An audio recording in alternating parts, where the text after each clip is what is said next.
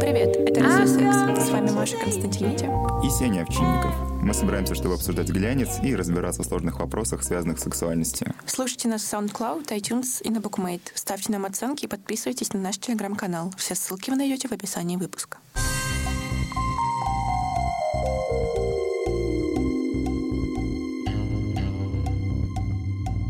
Сегодня говорим про секс и журналистику в России. У нас в гостях медиакритик Михаил Березин. Привет, Миша.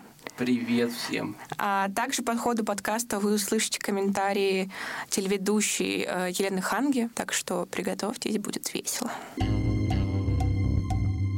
А когда я придумывала идею подкаста а, и предложила его, собственно, Алине, я во многом вдохновлялась двумя передачами про это и «Школа злословия».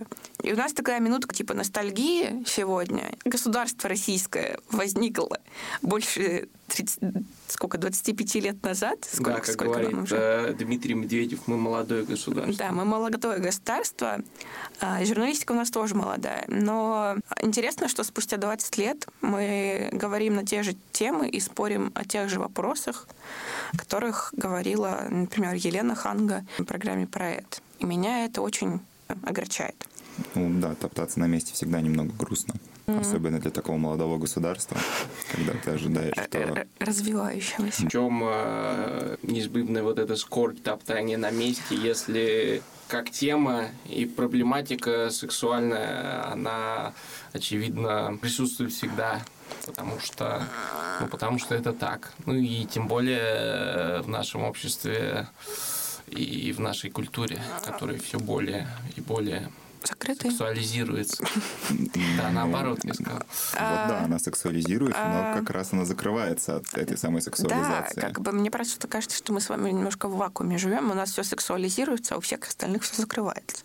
В общем, я почему думаю, что это плохо, что мы говорим про одни и те же темы, потому что если бы мы уже прошли какой-то порог принятия ЛГБТ, принятия того, что вот есть, э, не знаю, люди, которые не хотят э, вступать в брак, есть полиаморы, есть там еще кто-нибудь, господи, а, и что это все нормально, мы бы дальше э, в других рамках уже разговаривали про секс совершенно.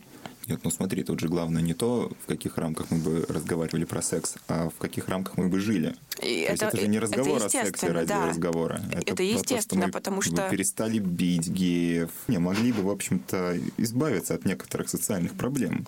Да, кстати, вот э, Елена нам как раз говорила, что для нее программа про это это не программа про секс, а просто как здесь секс как повод поговорить о социальные темы. Меня это очень как-то задело за живое, потому что я все-таки стараюсь, когда мы говорим о сексе в подкасте, делать так, что это значимо не только, ну, просто не секс ради секса, хотя не всегда получается. Мне кажется, это, в принципе, хороший девиз. Не секс ради секса. Передача про это, она была не только о сексе. Секс был только повод для разговора, но на социальные темы. Например, мы были первые, кто заговорил о сексуальных домогательствах на работе. 90-е годы. Расцвет объявлений в газете э, «Ищем секретаря, обязательно красивую, там от 20 до 28 лет, э, время работы не ограничено. Понятно, да? Да, всё понятно. И тогда люди хватались за любую работу и сталкивались с этими домогательствами, не знали, как реагировать. Думали, что это часть их работы. Им в голову не приходили, что они не могут постоять за свои права. Более того, когда они пытались постоять за свои права, им говорили, ну вы вообще что ли обнаглели, дамочка? Вам зарплату платят, в отличие там, от половины страны, которая не получает зарплату, вы же выпендриваете. Ну, не нравится, не ешь, уходи, тебя же никто не заставляет держаться за это. И так далее. И поэтому э, мне кажется, что... Ну, да и сейчас, что, что я говорю, да и сейчас сколько у нас женщин сталкиваются, и не только женщин, с этим херасментом. И как не знают, как на это реагируют, потому что они стыдятся, потому что, скорее всего, им скажут, сама виновата, сама пришла в такой юбке, или там хочешь повышения, особенно если там актриса, какая-то творческая работа, да, на телевидении, ну, не нравится, не ешь, да, большая девочка, понимаешь, о чем идет речь и так далее. И люди стесняются пойти там к юристу, не знают. А у нас на передаче всегда приходили, помимо там сексологов, приходили юристы, которые объясняли права людям. И в этом смысле, мне кажется, наша передача была очень, с одной стороны, прогрессивная, но и актуальная сегодня. Секс это не только соединение типа мама-папа, как это в инженерном деле. А, любые взаимоотношения людей – это власть. Секс связан с властью символической, и секс связан с тем, как, ну, собственно, а, власти придержащие относятся скажем так, к населению. Вот ужасное это слово население. Но как бы то, что говорится по телевизору и в посланиях Федеральному собранию, оно э, вбивается в головы, люди улавливают сигналы это принято говорить в этом ужасном э, политехнологическом жаргоне. И э, реальность, она потихоньку трансформируется. Вот. И наше общество, конечно, прошло большой путь стало за последние 20 лет гораздо более авторитарным. Появились отсылки к так называемым традиционным ценностям. Появилось то, что некоторые люди называют консерватизмом. Вот. Ну и, соответственно, изменилось э, восприятие тела. Изменилось то, о чем можно говорить о чем нельзя говорить, о чем не стоит говорить. Изменились ситуации, о которых можно говорить, о которых можно говорить о сексе. Uh-huh. Ну, медийная репрезентация, она, в общем, поменялась. Так же, как поменялась медийная репрезентация всего чего угодно. Вот это как раз нас подводит к тому, что, готовясь к выпуску, пересмотрев там несколько программ э, про это, я поняла, что в принципе в моей голове э, ну, невозможно представить никакую программу о сексе сейчас на телевидении. Его даже из дома два убрали. Ну, то есть, э, и для меня это реально какая-то грустная история, потому что э, теперь, по сути, единственным общественным, если можно так сказать, каналом о сексе осталось порно. Потому что это единственная штука, которая доступна всем. Ну, ну, популярным, да. Да, да, да. Ну, э, потому что научные книжки читают там, я не знаю, сколько их читают, ну, допустим, там 10% населения. Для того, чтобы понять, э, как все устроено в жизни, в твоем организме и в сексе, э, у тебя есть только порно. Или там какие-то эротические рассказы. Ну, знаешь, фанфики. Порно это, в общем-то, достаточно все еще хорошая штука. Mm-mm. Относительно хорошая штука. Сеня сказал, а, что порно это хорошая штука, а я с ним не согласна, потому что порно дает неправильные представления о сексе. Да, какая у нас прагматика? Мы, мы что хотим почерпнуть? А, и кому мы адресуем ну, вот тот э, месседж, который был у Елены Ханги, которого не хватает теперь, например? Ну, мы, наверное, все-таки хотим э, сначала дать подросткам какое-то понятное, правильное представление о себе, о теле, о сексе, о людях. А во-вторых, мы хотим, чтобы люди, в принципе, начали типа, говорить о сексе, не бояться этого, обсуждать свои проблемы. Потому что, мне кажется, наш любой подкаст можно закончить словами «у всех все по-разному, нужно обсуждать». И это как бы, ну, наверное, главная мысль. Как раз, мне кажется, центральный вопрос, который в том числе обсуждается так среди населения, о том, что журналистам якобы непристойно обсуждать секс, и, в общем-то, типа, хорошо, что он ушел с телевизора, и нигде его нет. Потому что это, типа, личное, интимное и стыдное.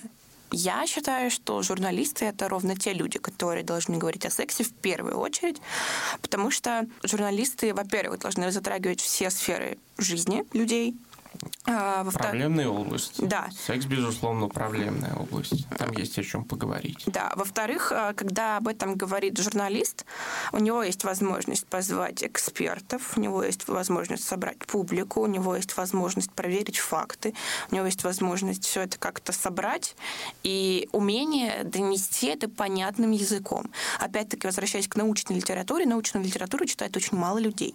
Смотрят э, «Дом-2» очень много людей Это несопоставимые цифры. Если бы, э, не знаю, в перебивках «Дома-2» Ксения Собчак или Ксения Бородина или Ольга Бузова стояли и говорили, что от э, секса бывают дети, купите презервативы, наверное, это было бы более приемлемо, чем происходит э, сейчас.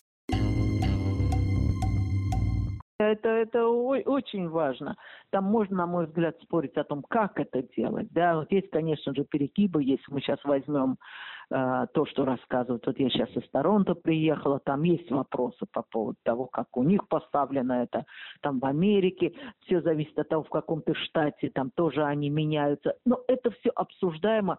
Главное, что это есть у нас вообще разговора на эту тему нету. Что, на мой взгляд, очень опасно, потому что когда ты не разговариваешь, ты думаешь, что рассосется. Оно не рассосется. По опыту видно, не рассасывается. То есть надо что-то делать. А вот что, это вот уже должны специалисты э, решать на, по опыту других стран. Мы же не единственные с этим сталкиваемся, правда? Это во всем мире как-то решают. Ну, наверное, надо посмотреть какой стране э, это имеет больше успех и постараться там взять лучшее из этой страны. Я немножко упрощаю, но, конечно, там э, э, на мировоззрение людей э, то, что мы называем сексуальной сферой, влияет очень сильно. Вот. То есть можно сказать, что секс это грязно, или там э, э секса нет, есть любовь, есть э, воспроизводство наших замечательных семей. А, кроме того, можно сказать, что там секс должен быть определенным, гетеросексуальным, определить круг поз, там сказать, что э, самоудовлетворение это плохо. Э, вот. Кроме того, можно говорить о сексе таким образом, чтобы было понятно, что есть настоящий правильный секс. А есть. А, да. Который присущ определенным людям. Вот. И чтобы правильно заниматься сексом и правильно социализироваться в этой области, тебе нужно что-то сделать.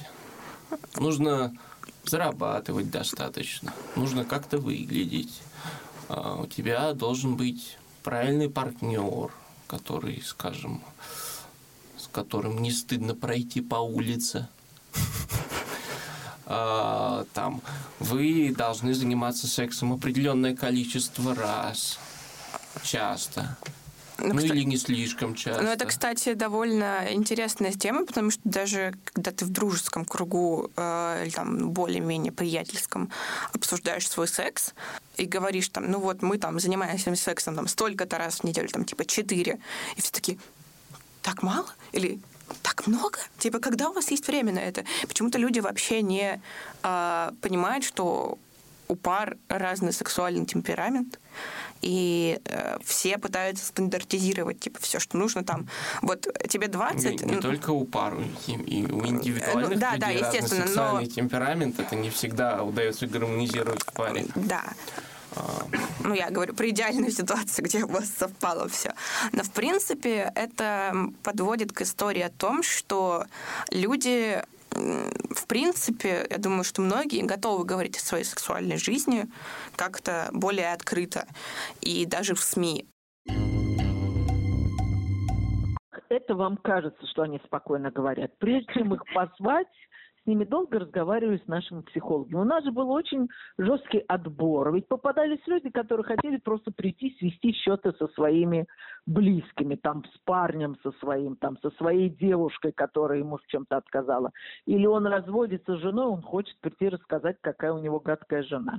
И так далее. Мы это все отсеивали после долгих разговоров психологов с этими э, потенциальными героями, во-первых. Во-вторых, конечно же, они очень нервничали, но опять же с ними репетировали и объясняли, что не надо бояться и так, и так далее. И еще есть маленький секрет. Передача в эфире э, сухое, то, что называется, сухого времени, шла, по-моему, где-то 40-45 минут. Снимали мы передачу три часа. Почему? Потому что первые два часа это было все в молоко. Люди были такие напряженные, они так нервничали, так дергались, что это показывать было нельзя. Но через два с половиной часа они уже так уставали, они так расправ... Им уже было все равно. А потом там зрители сидели. И, ну, когда зрители поддерживали, они говорили, не волнуйся, там повтори еще раз. И, в общем, это было такая какая-то вот совместное творчество, что когда ты мы монтировали уже все, появлялось ощущение, что это все легко и непринужденно. На самом деле все было совсем не так легко, как, например, были случаи, когда приходили ребята и рассказывали о том, что они нетрадиционной ориентации. Я говорила, а ваши родители об этом знают? Нет. Теперь узнают из телевидения. А я говорил, ну хорошо, но такие же вещи как-то нельзя из телевидения. Почему вы не попытались сказать? Они говорят, а невозможно. Вот а как я это скажу? Меня не примут, меня не поймут, я боюсь. Но вот так проще.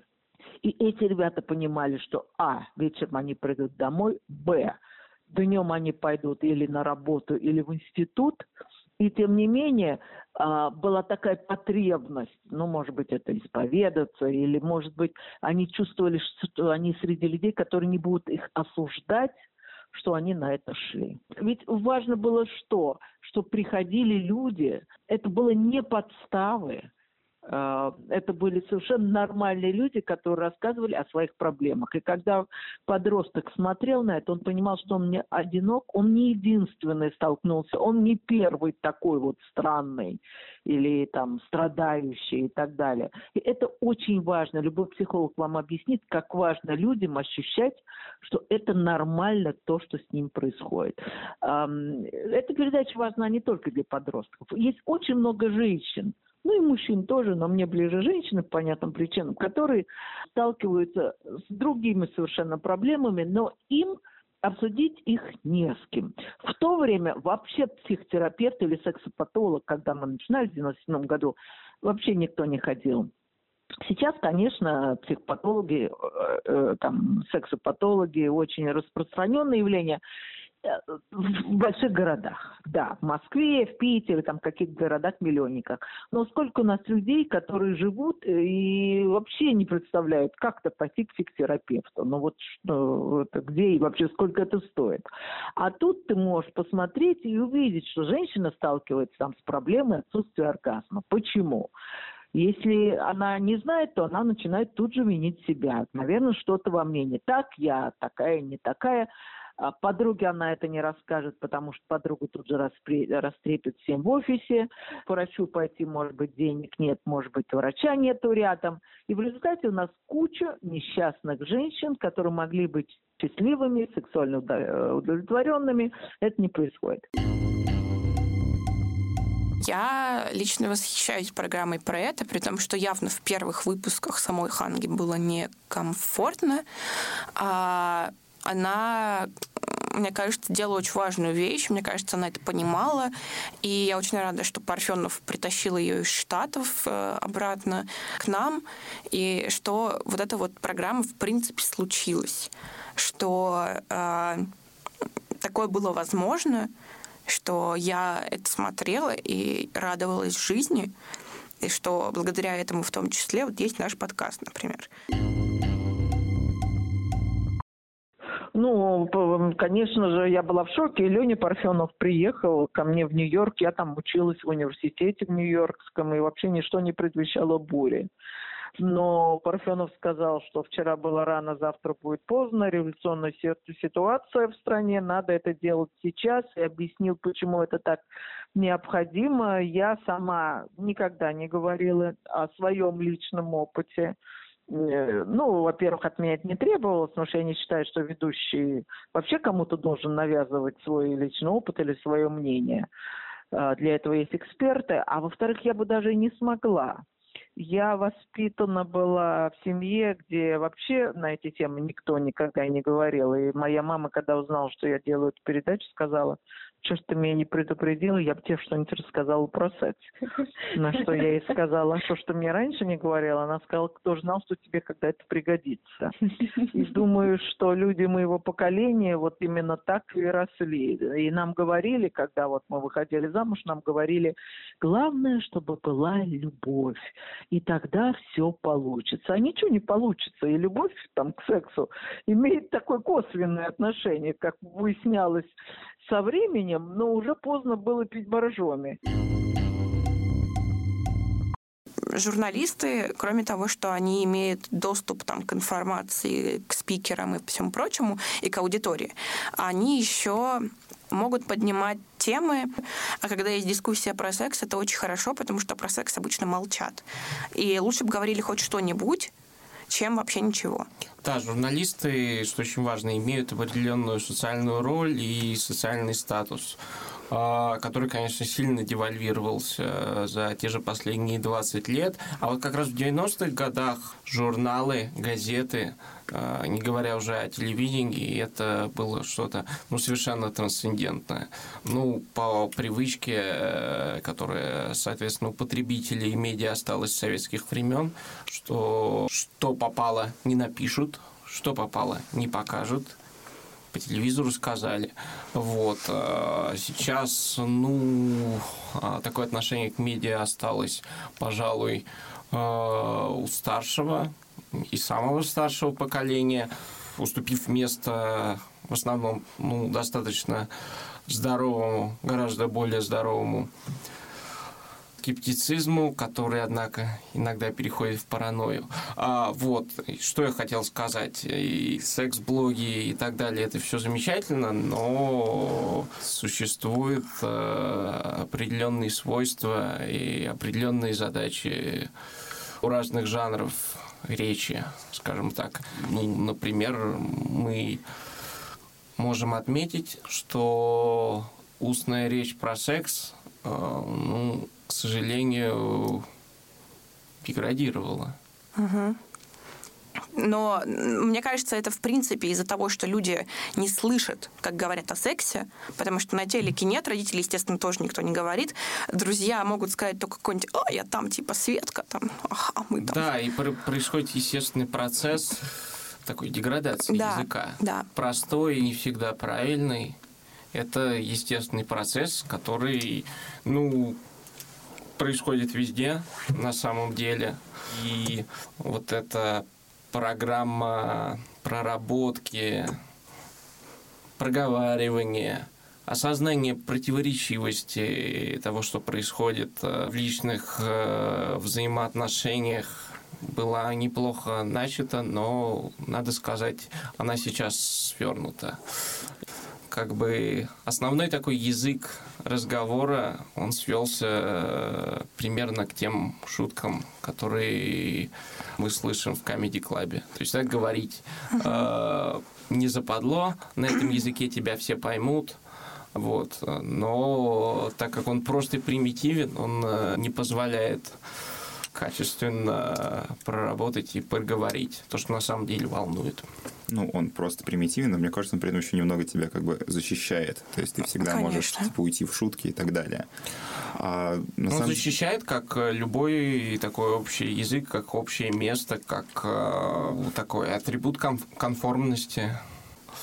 Вот. Это к вопросу tone of voice. Угу. Если мы вспомним, э, каким тоном говорил Дмитрий Нагиев программе «Окна», которая в 2000-е, между uh-huh. прочим, была, была э, очаровательная манера разговора о сексе вот в этой прекрасной передаче «Окна». Несколько карнавальная, э, притом э, совершенно свободная.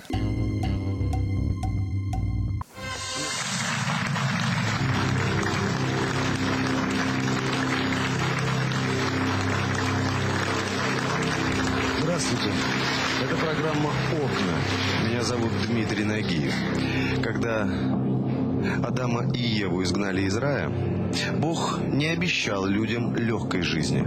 Поэтому все мы часто сталкиваемся с трудностями и разочарованиями. Но наши окна, надеюсь, хорошо видно. Главное разочарование ожидает нас тогда, когда, столкнувшись с трудностями, мы начинаем искать легких, обходных путей. Мы сейчас понимаем, как, наверное, и тогда понимали, если нам было там не по 10 лет, э, что там все сыграно актерами, разумеется, uh-huh. и единственные, пожалуй, люди, у которых не прописаны какие-то роли, это э, люди в зале, которые смеются смущенно э, или смущенно улыбаются, и когда на их глазах разыгрывают какие-то ну, достаточно гротескные истории. Вот. При этом э, ну, таким образом в окнах проговаривались вещи. Вот. А проговаривание очень важно. Здесь, опять же, к вопросу об отличии того, что сейчас происходит в интернете, в окнах было такое собрание людей. Мало того, что это передавалось по телевидению, мы видели толпу людей, на глазах у которых э, произносятся слова про эякуляцию, идет драка из-за каких-то фетишей, э, происходят измены, э, сын хочет мать, уводит ее у отца. И создавалось ощущение, что секс э, это действительно факт социальной жизни человека. Вот. И, конечно, сейчас с этим немного сложнее важна такая площадка, агора. Это то, что ушло со скудением, с опреснением э, и загонением в рамки шоу на телевидении, ток-шоу. Я бы очень хотел вернуться, собственно, к журналистам журналистики, угу. Дому 2 и порно. Давайте поговорим про Дудя. Нет, нет, сначала мы поговорим про Дом 2 и порно. Угу. Ну вот вы говорите, что статус журналистов за последние там 20 лет, ну и журналистики, uh-huh. несколько девальвировался. Uh-huh. Ну, тут можно сказать, что в принципе не только статус, но и их ну, вот, реальная ценность на медиарынке а несколько упало из-за, собственно, как бы интернета, блогеров и все остальное. Вот, Миша, мне кажется, ты про это можешь рассказать намного больше, чем я. Но я про то, что журналисты, когда что-то пишут о сексе хорошее, должны делать это не только хорошим с точки зрения донесения информации от специалистов без потерь, проверки ее и так далее. Но так, чтобы это было весело и доступно. И это должно быть настолько весело, чтобы людям было смотреть и слушать, читать не сильно скучнее, чем смотреть «Дом 2».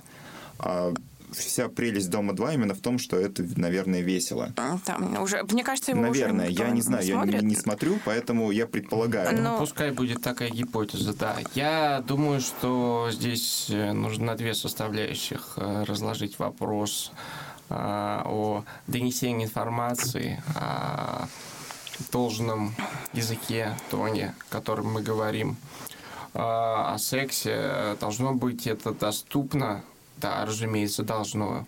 Нужно, безусловно, выходить на какую-то общую почву с читателем.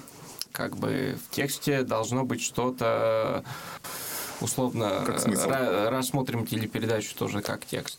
А должно быть что-то, что знакомо читателю, что не вызывает э, у него отвращения, от чего он не выключает. Вот. Ну, как бы известный пример э, разнообразные активисты, действующие в проблематике, так скажем, сексуальности, а, они, в общем, э, их все сложно с популярностью, потому что они говорят на своем особенном э, языке, который сейчас употреблю такое выражение, не в теме, вызывает отторжение.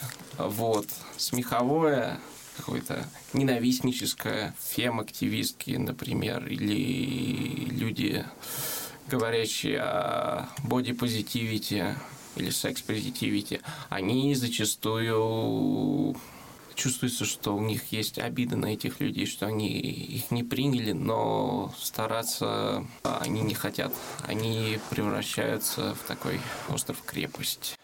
А, как раз к тому, что говорит Миша, а, любой блог, он, он ограничен какой-то аудиторией, он а, не всенародный. Про это это первый мультиплекс. Это обязательные каналы, которые были у каждого. И ты хочешь, не хочешь, натыкался на эту передачу хоть раз там, ну не знаю, там в три дня допустим. Ну, это тогда был, понимаешь, первый мультиплекс, и ты на него натыкался. Я Сейчас говорю про то, что... поколение, как бы первый мультиплекс, второй мультиплекс, ты телевизор, скорее всего, почти не включаешь. Я про то, что нужен какой-то общедоступный канал. Сейчас телевидение является все еще общедоступным каналом. Я на этом настаиваю, потому что даже уже СТС пришло в интернет, и его там можно посмотреть. И СТС, и ТНТ, и Первый канал, все это можно посмотреть в онлайне. И, собственно, чем мы и занимаемся. А, Дело в том, что мы сейчас уходим от э, универсальности которая была, ну, такой отличительной чертой медиа, ну, больше всего это в советское время, ну, разумеется, Да, конечно. Ну, да, проблема же не а, в общедоступности, а в том, что у тебя много общедоступных, и, и ты должен как бы убедить человека прийти к себе. М-м. Все дробится, дробится, каждый выбирает что-то свое. Есть, безусловно, вещи, о которых слышали все там от 7 э, до 60. Ну, типа, ну, вдуть, я думаю, к этому статусу уже приближается, кстати. В связи с тем, что мы сейчас говорили про универсальность, можно начать говорить про сексуальное образование, которого нет, которое бы решило проблему универсальности в какой-то степени. Потому что, ну, все-таки, если бы реально сексуальное образование было обязательным каким-то курсом в школе, то э, проблема того, что секса нет на телевидении, скорее всего, бы нас уже волновала намного меньше, потому что дальше можно было бы довериться интернету, потому что у человека уже был бы какой-то ну, базис. А Где он может фильтровать Да, да, да, именно, именно это, что он может на что-то опираться. И делать это в каком-то, ну, таком принудительном школьном а, порядке, на мой взгляд, было бы отлично, идеально. Но у нас сексуального образования нет и не намечается. И не думаю, что случится в ближайшие лет так 15. Ну, к сожалению, да, такова сейчас э, атмосфера усердно создаваемая людьми. Из Кремля? Ну, с, с тягой к авторитаризму. Они же не только в Кремле окопались и сидят такие злые. А к авторитаризму, к сильной руке, соответственно, к консервативным, э, чистым, правильным, замечательным ценностям апеллировать сейчас удобно. А делать что-то противоположное, даже совершенно э, представим сценарий, что придет какая-то новая замечательная либеральная власть, ну, как бы не факт, что осмелится, потому что заглушить демагогическим мором э, любой разговор важности сексуального просвещения проще простого. Ну, потому что, ну вот, удобрено навожена даже, можно сказать, в данном случае почва, и люди мыслят в определенном русле избиратели, телезрители.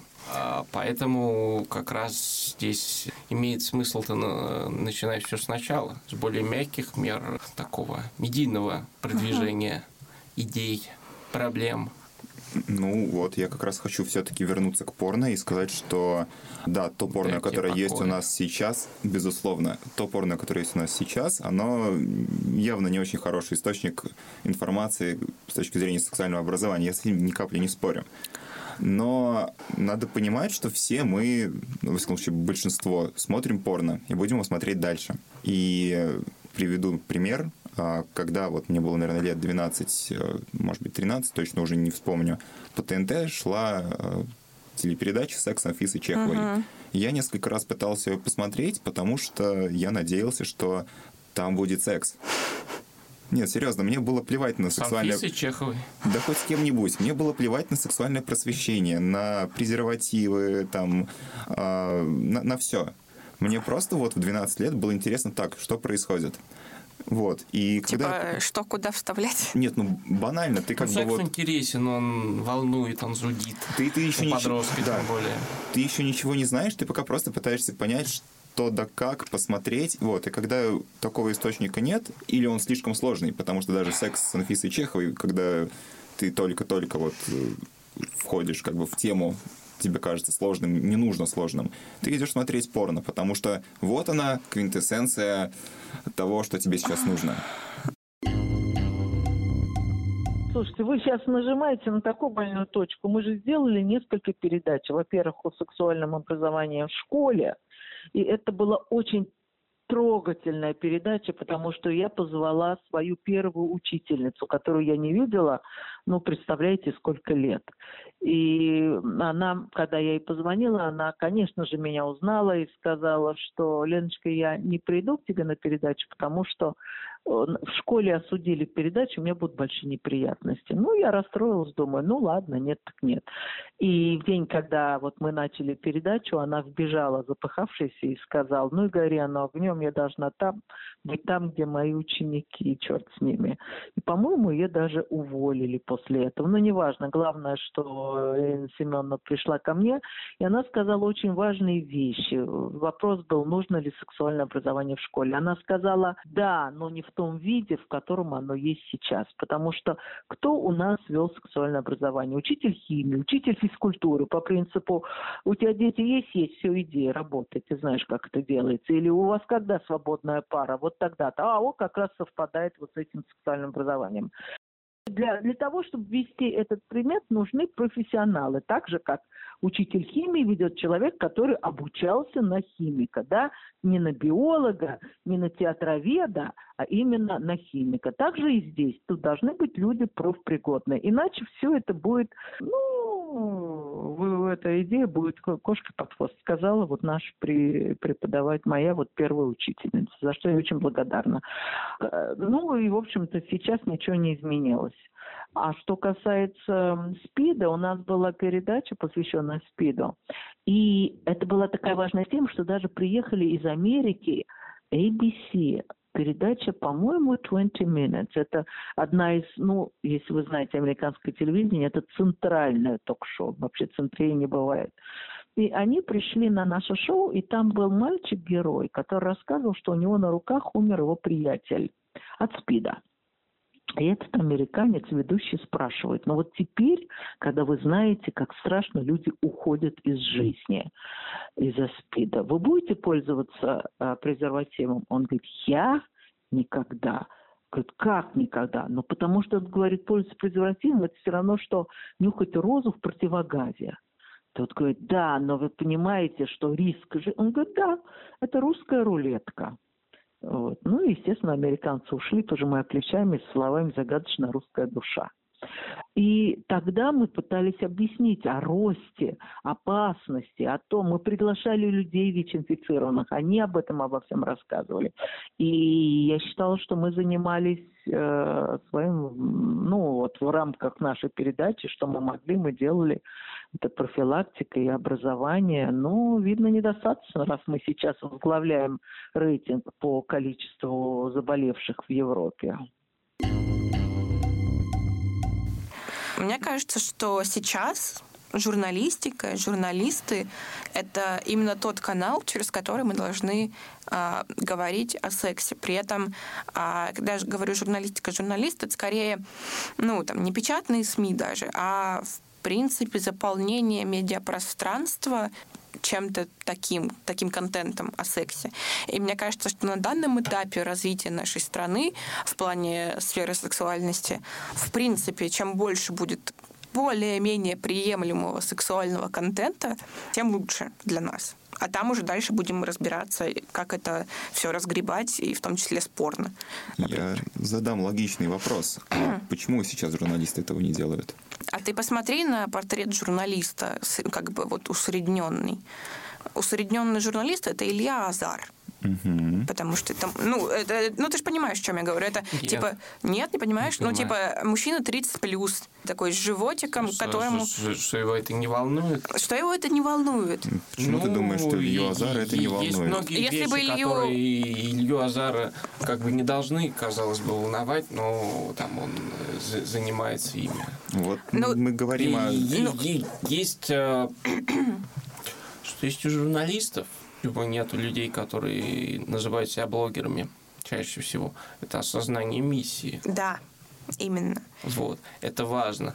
И я хотел бы добавить, что в поисках наиболее широкой площадки для разговора а, секрет, пожалуй, в том, чтобы привносить разговор о сексе э, туда, где, ну, это будет не основной темой, скажем так, uh-huh. а туда, где, куда люди идут, в общем-то, за другим, где ждут другого.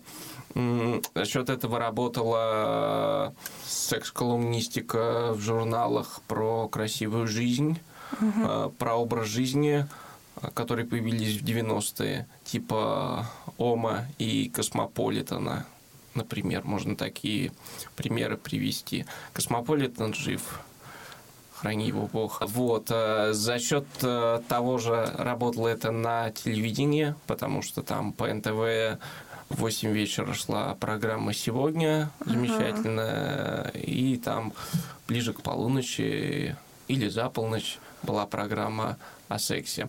То есть э, разговор на достаточно узкую тему, он выходил на достаточно широкую площадку, но не становился основным. Вот. Это важно, потому что, как бы, разумеется, чтобы покрыть потребности в разговоре о сексе э, нашей страны с помощью Татьяны Никоновой, ну, наверное, таких Татьян Никоновых нужно очень, очень много. много. Это достаточно тупой и экстенсивный путь развития, который угу. ни к чему не приведет. Вот. И в этом отношении Юрий Дудь, ну... Типа это меньше, форма, меньшее зло? Формально он что-то делает верно. Формально он говорит о важных вещах в своей, в общем-то, развлекательной, хотя и познавательной тоже беседе очень и очень популярный. Вот, ну, вопрос в том, что он как бы не совсем э, умеет обращаться с языком. К сожалению, вот, ну, Юрий Дудь – это его неотъемлемое, пожалуй, качество. Зато у него есть э, понимание миссии. В этом отношении он молодец. Спасибо, Слушай, Миша, что нет, пришел. Подожди, что? мы не задали самый важный вопрос. Какой? Миша, когда у тебя последний раз был секс? Ну, пару месяцев прошло, я думаю. Серьезно? Ну да. Ох, жаль. Я очень мало, на самом деле, занимаюсь сексом. Даже когда у меня есть постоянный партнер. Ну, вот, э, вот такие у меня особенности. Прошу их уважать. И вот знаешь, мы даже, в принципе, сейчас как-то тоже вот начали эту стандартную оценку, типа... Не, ну просто в смысле того, что я уверена, что Мише хотелось бы больше. А, а я нет. Нет? Окей, Нет. хорошо, тогда я тебя не осуждаю.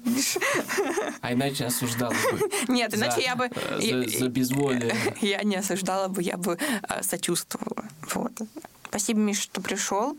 Было Пожалуйста. очень интересно. Спасибо, было рад с вами поговорить ты прям очень э, много всего умного сказал, и я очень рада, что ты к нам пришел.